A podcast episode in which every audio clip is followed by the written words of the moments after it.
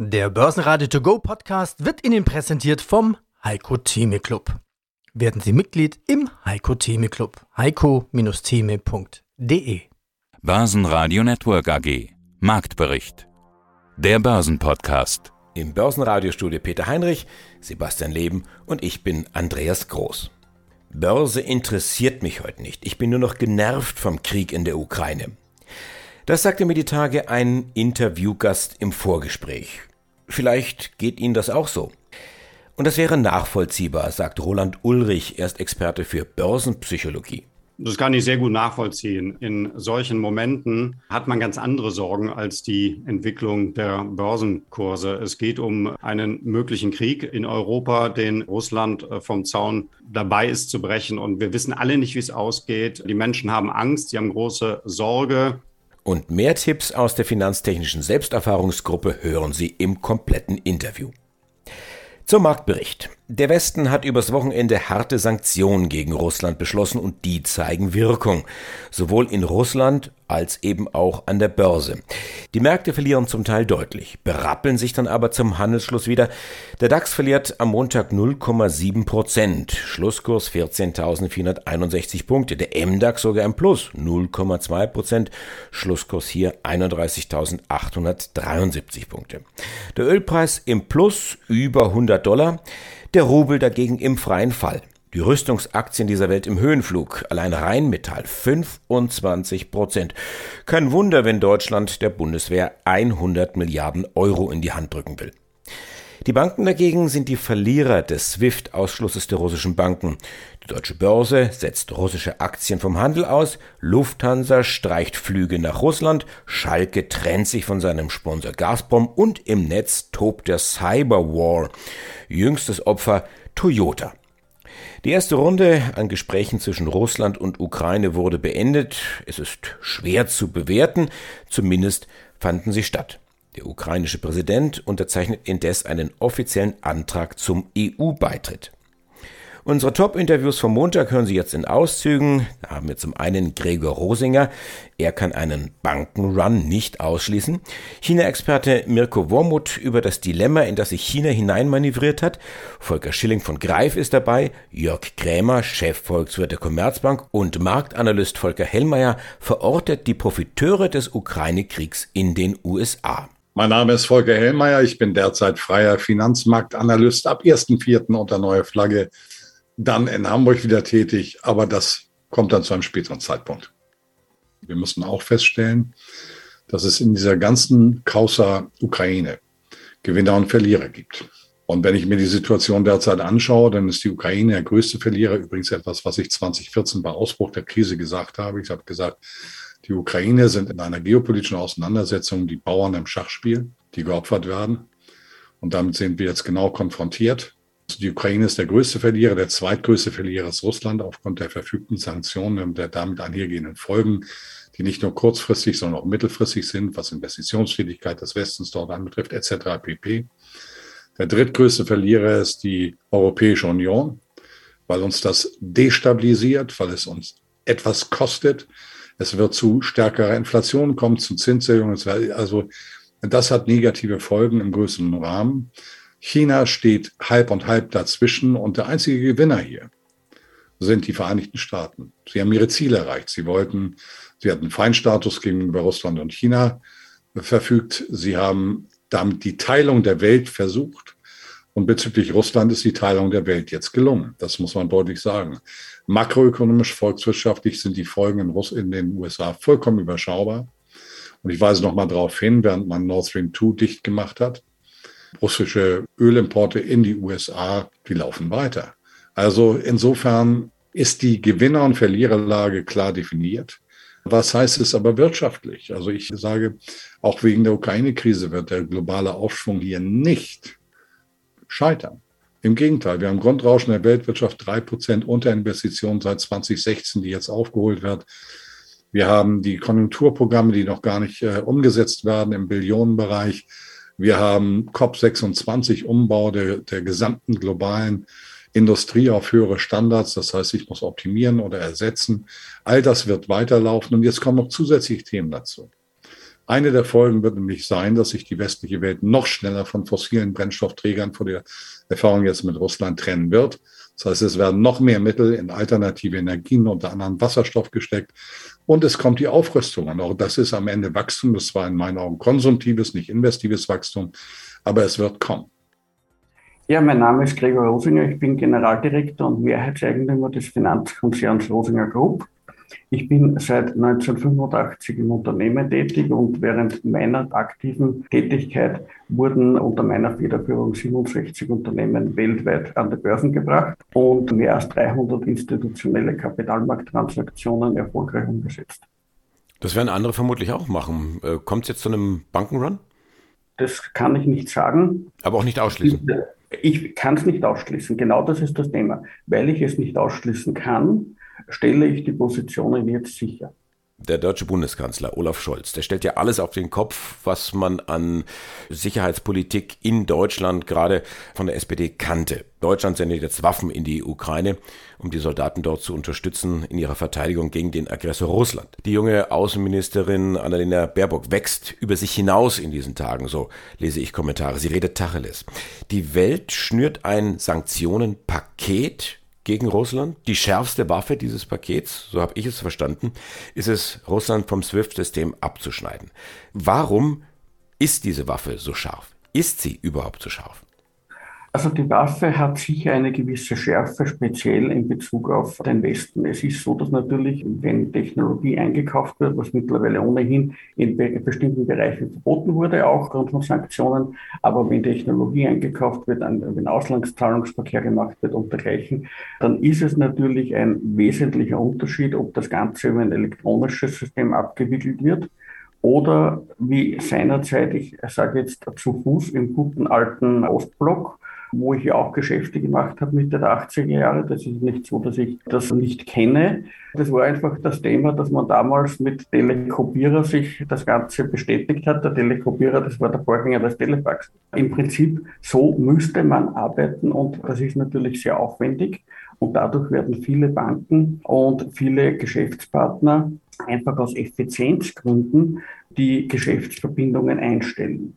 Ich sage viele, ich sage bewusst nicht alle. Das heißt, es wird natürlich nach wie vor Geschäftsverbindungen geben, aber sie werden ungleich ineffizienter werden. Wenn jetzt unsere Außenministerin, also die deutsche Annalena Baerbock sagt, vertrauen Sie uns, wir werden diese Waffen so einsetzen, also dieses SWIFT-System zum Beispiel, diese Sanktionen, dass sie uns eben nicht treffen. Spricht sie dann von Deutschland oder spricht sie von der, von der Allianz? Weil wenn ich Ihnen zuhöre, dann scheint es die österreichische Wirtschaft ganz massiv zu treffen. Es wird auch Deutschland massiv treffen. Das Thema ist, dass diese ganzen Researches von den Thinktanks in eine bestimmte Richtung gehen. Das heißt, man recherchiert und sagt, wo ist der erste Effekt, wo ist der Folgeeffekt man schaut aber nicht, dass sich das Ganze dann nämlich auch über den Konsum auswirkt. Da haben Sie natürlich von den Folgeeffekten dann auch weitere Folgeneffekte. Also das Ganze wird, äh, wird sich auch auf Deutschland auswirken, wird sich auch auf andere Länder auswirken. Unterschiedlich, je nachdem, in welchen Branchen das Exposure ist. Keine Frage. Also da hat die Frau Baerbock auf jeden Fall recht, dass es selektiv eingesetzt werden kann.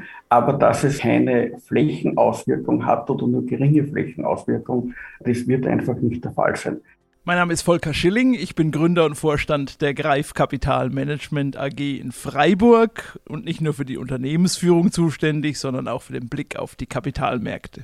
Und wir treffen uns tatsächlich in Freiburg. Wir sitzen uns hier in echt gegenüber. Zum ersten Mal seit langem, auch wenn es eigentlich kein besonders schöner Tag ist, an dem wir uns treffen, weil wir natürlich auch hier jetzt über das Thema Nummer eins sprechen müssen, nämlich den Ukraine-Konflikt. Auch für die Börsen natürlich relevant, aber ich glaube, über dieses Börsenthema sind alle momentan hinaus. Man schaut fast gar nicht mehr auf den Kurs, man schaut eher auf den News-Ticker, oder? Ja, es ist auch kein Konflikt mehr, es ist ein Krieg, würde ich sagen. Ja, immer dann, wenn Menschen sterben, ist es besonders bedauerlich, wenn man sich dann über so schnöde Dinge wie Börse und Kurse unterhält unterhalten muss. Ich glaube, es versteht sich von selbst, dass das Ziel sein muss, Frieden zu stiften. Das ist nicht so ganz einfach in so einer verfahrenen Situation.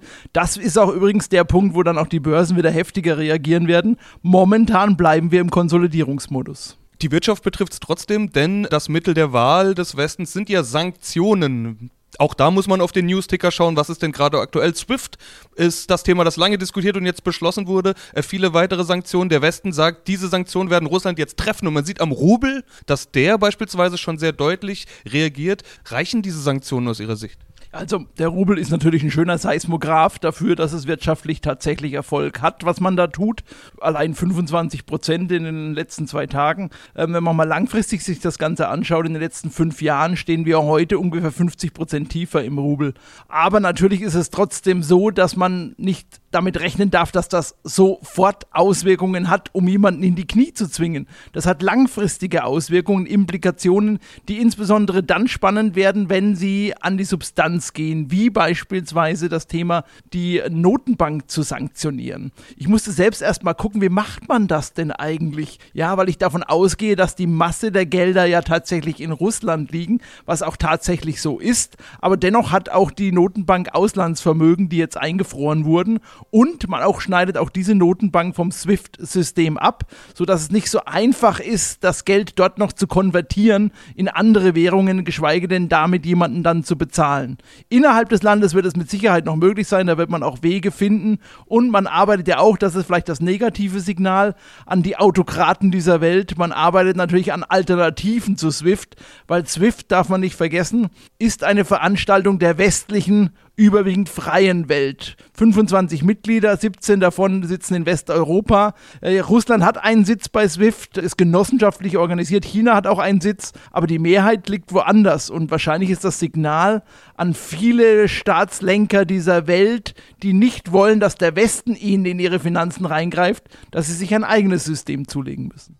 Mein Name ist Roland Ulrich. Ich bin Experte für Finanz- und Börsenpsychologie und beschäftige mich ausgiebig mit der Entwicklung an den Märkten aus psychologischer und eben auch aus neurowissenschaftlicher Sicht.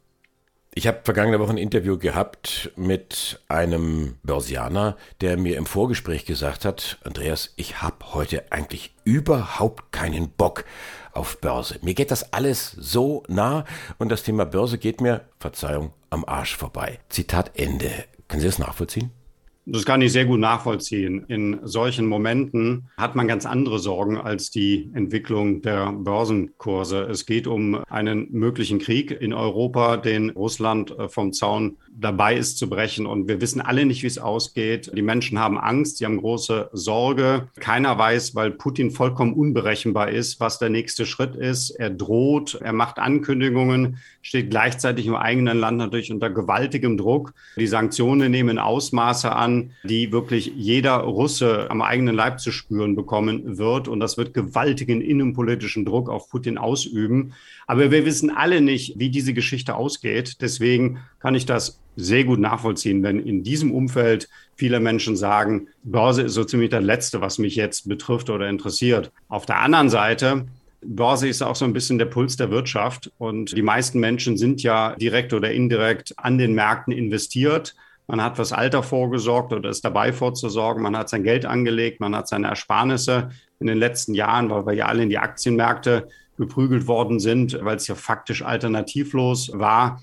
Wir sind natürlich investiert mit unserem eigenen Geld und wenn es ums eigene Geld geht, dann guckt man eben schon auf die Börsenkurse und dann überlegt man sich eben schon, ob man reagieren sollte in die fallenden Kurse hinein zu verkaufen oder eher nicht, ob man es aussitzen sollte, nach dem Motto, was einem natürlich jeder Bankberater sagt, äh, Krisen und Crash muss man aussitzen. Wir sind alle langfristig im Markt dabei, was aber auch nur die halbe Wahrheit ist. Also es betrifft uns letztendlich schon, obwohl wir alle wissen, dass es eigentlich in diesem Umfeld einer kriegerischen Auseinandersetzung sehr, sehr viel wichtigere, sehr viel existenziellere Themen gibt als die Börse. Außenministerin Annalena Baerbock war ja nach Russland gereist, hatte mit Außenminister Lavrov gesprochen und stellt jetzt fest, der hat mich angelogen. Putin hat uns alle angelogen, Lavrov hat mich angelogen und war völlig fassungslos. Kann ein Laie eine Lüge erkennen?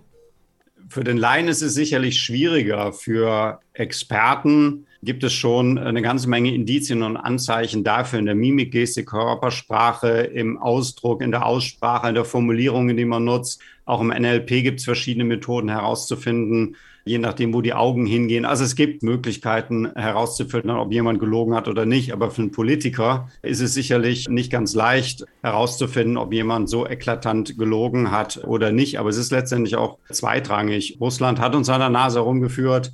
Sie sind entgegen aller Erwartungen in der Ukraine einmarschiert, in ein friedliches, demokratisches Land, aggressiv einmarschiert und riskieren Tausende von Menschenleben, was absolut inakzeptabel ist. Klar, warnende Stimmen gab es immer und das ist halt dieser Hindsight-Bias. Im Nachhinein sind wir immer alle schlauer. Im Nachhinein haben es alle gewusst.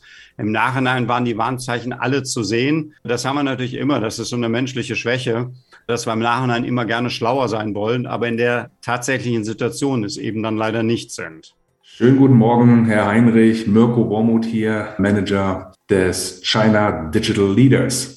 Kommen wir zu SWIFT. Jetzt ist es raus, endlich. Also jetzt SWIFT, der Ausschluss russischer Banken am weltweiten Zahlungsverkehrssystem.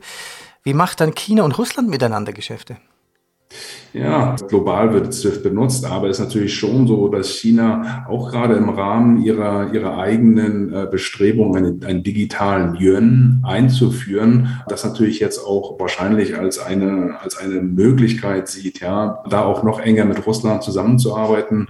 Mittlerweile macht Russland, glaube ich, über 15 Prozent seiner, seiner Handelsgeschäfte mit China über den chinesischen Yuan wird dort abgewickelt. Ja, und das ist zum Beispiel, wenn die wenn die chinesischen, die chinesischen Flugzeuge in Russland betankt werden an den russischen Flughäfen, dann wird auch hier schon mittlerweile in Renminbi bezahlt.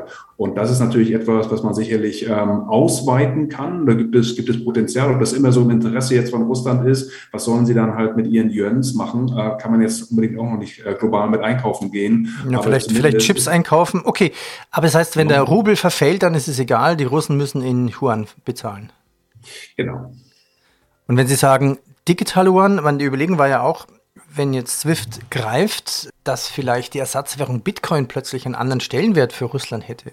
Ja, das ist natürlich etwas, was im Augenblick gerade in den sozialen Medien, Twitter massiv diskutiert wird. Dürfen wir halt nicht vergessen, dass da natürlich dann tatsächlich eine ganz eiserne, harte Grenze zu China besteht die Bitcoin und alle Kryptowährungen ja verboten haben. Das ist ja wirklich ein No-Manns-Land geworden. Heutzutage war mal das eines der größten Mining, Bitcoin-Mining-Länder, aber das ist seit letztem Jahr im Juni halt komplett vorbei. Und sobald Russland irgendwas mit Krypto machen will, werden sie da einen Partner in China nicht finden können. Okay. Andersrum gedacht, Ukraine und China. Gleichzeitig ist ja China auch ein Partner mit der Ukraine. Also seit 2020 ist ja das Land Mitglied der chinesischen Belt to Road Initiative, heißt es ja korrekterweise. Und es wird auch viel Weizen aus der Ukraine nach China geliefert. Wie sind hier die Beziehungen zwischen Ukraine und, und China?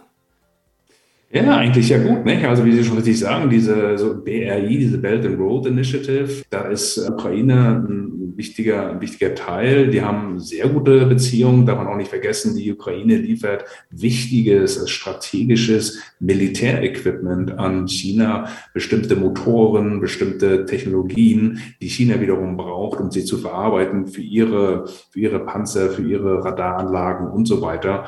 Das heißt, da gibt es eine ganz, ganz enge Beziehung eigentlich eigentlich, was halt jetzt wirklich sehr, wie soll man sagen, sehr ungünstig vom, vom Timing her gelaufen ist, dass jetzt gerade am 25., am zweiten Tag der, dieser Invasion China bekannt gegeben hat, dass sie von jetzt an auch den russischen Weizen importiert. Die, die Pressemeldung habe ich gelesen und dachte mir, oh Mann, ja, das war, also äh, in der Tat ist es so, dass das wirklich schon seit langer, langer Zeit in Vorbereitung ist. Ja, diese, ah, okay. diese phytosanitary Überlegungen und Tests, die gemacht werden müssen, bevor man so etwas importieren kann wie Weizen, ähm, das dauert eine ganze Zeit lang. Es war einfach ein unglückliches Timing. Ein Freund von uns hat gesagt, ja, also der Bursche, der das da im Zollamt als Pressemitteilung rausgegeben hat, ich glaube, der hat jetzt heute keinen Job mehr. Jörg Krämer, Chefvolkswirt Commerzbank. Herr Krämer, das Paket der Sanktionen gegen Russland liegt es auf dem Tisch. Als schärfste Waffe in diesem Paket der Sanktionen gilt es, die großen russischen Banken von SWIFT abzukoppeln. Warum ist diese Waffe angeblich so scharf? Naja, ich glaube, das wird überschätzt. Also entscheidend ist vielmehr, dass schon am Freitag letzter Woche ausgewählte russische Banken sanktioniert wurden von den Amerikanern, von den Europäern und anderen Ländern. Das heißt, diese ausgewählten russischen Banken dürfen keine Transaktionen mehr durchführen in westlicher Währung. Und dadurch sind sie faktisch vom Zahlungsverkehr, vom internationalen Zahlungsverkehr ausgeschlossen. Das Abklemmen vom SWIFT-System ist für diese Banken eigentlich ja schon weitgehend wirkungslos, weil sie ja ohnehin nicht mehr international äh, Überweisungen ausführen können. Das Abklemmen dieser Banken von SWIFT hätte allenfalls den zusätzlichen wirtschaftlichen Schmerz, dass es für diese sanktionierten russischen Banken ohne SWIFT administrativ schwieriger wäre, Geschäfte zu machen mit Hilfe nicht sanktionierter russischer Banken. Das ist es aber auch. Aber das entscheidende Negative für die betroffenen russischen Banken ist nicht unbedingt das Abklemmen von SWIFT, sondern das äh, Verbot, grenzüberschreitende Transaktionen zu machen, zum Beispiel in Dollar oder in Euro. Und das wird einen Wladimir Putin sehr stark beeindrucken.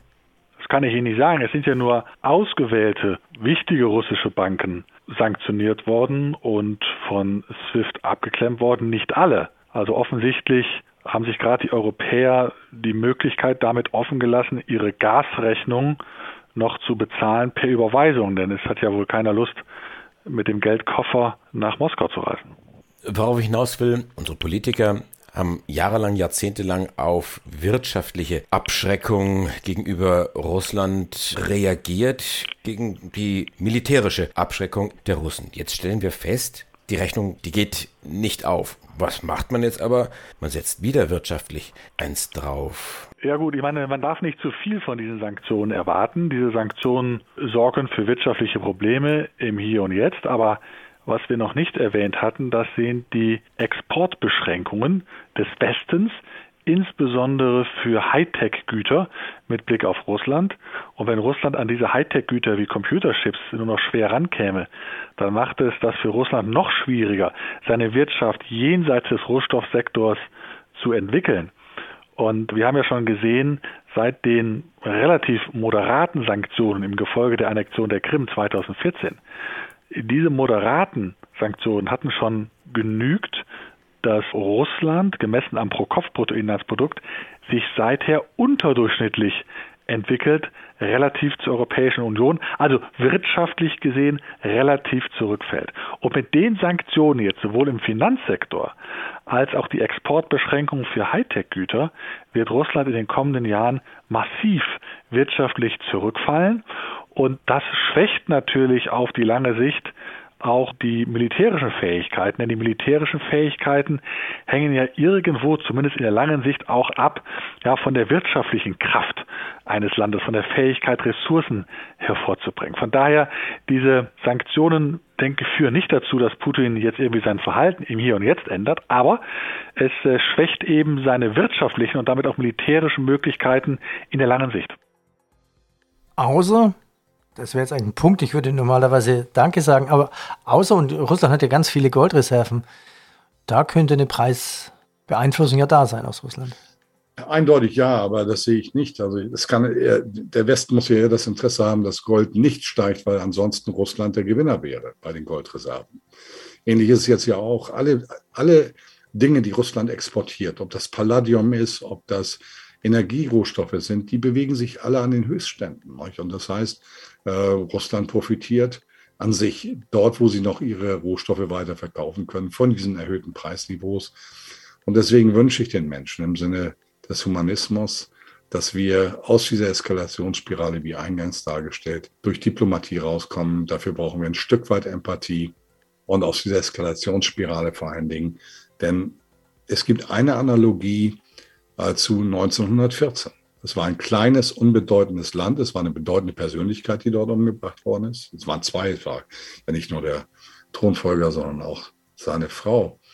Aber aus dieser Konstellation hat sich ein Weltkrieg entwickelt. Und wir müssen uns wirklich die Frage stellen, am Ende auch hier in Europa, sind wir bereit, denn Europa wäre das Schlachtfeld, sind wir bereit, wegen eines Failed State Ukraine am Ende eine solche globale Konstellation herbeizuführen, die auch am Ende atomar geführt werden könnte. Diese Frage müssen wir uns stellen und ob es da nicht besser ist, dann andere Lösungen zu wählen, die für die Menschen in der Ukraine, aber auch für uns in Europa sinnstiftender sind. Das ist die, die Kernfrage, vor der die Politik in Europa, in der Ukraine, in Russland und global steht. Börsenradio Network AG.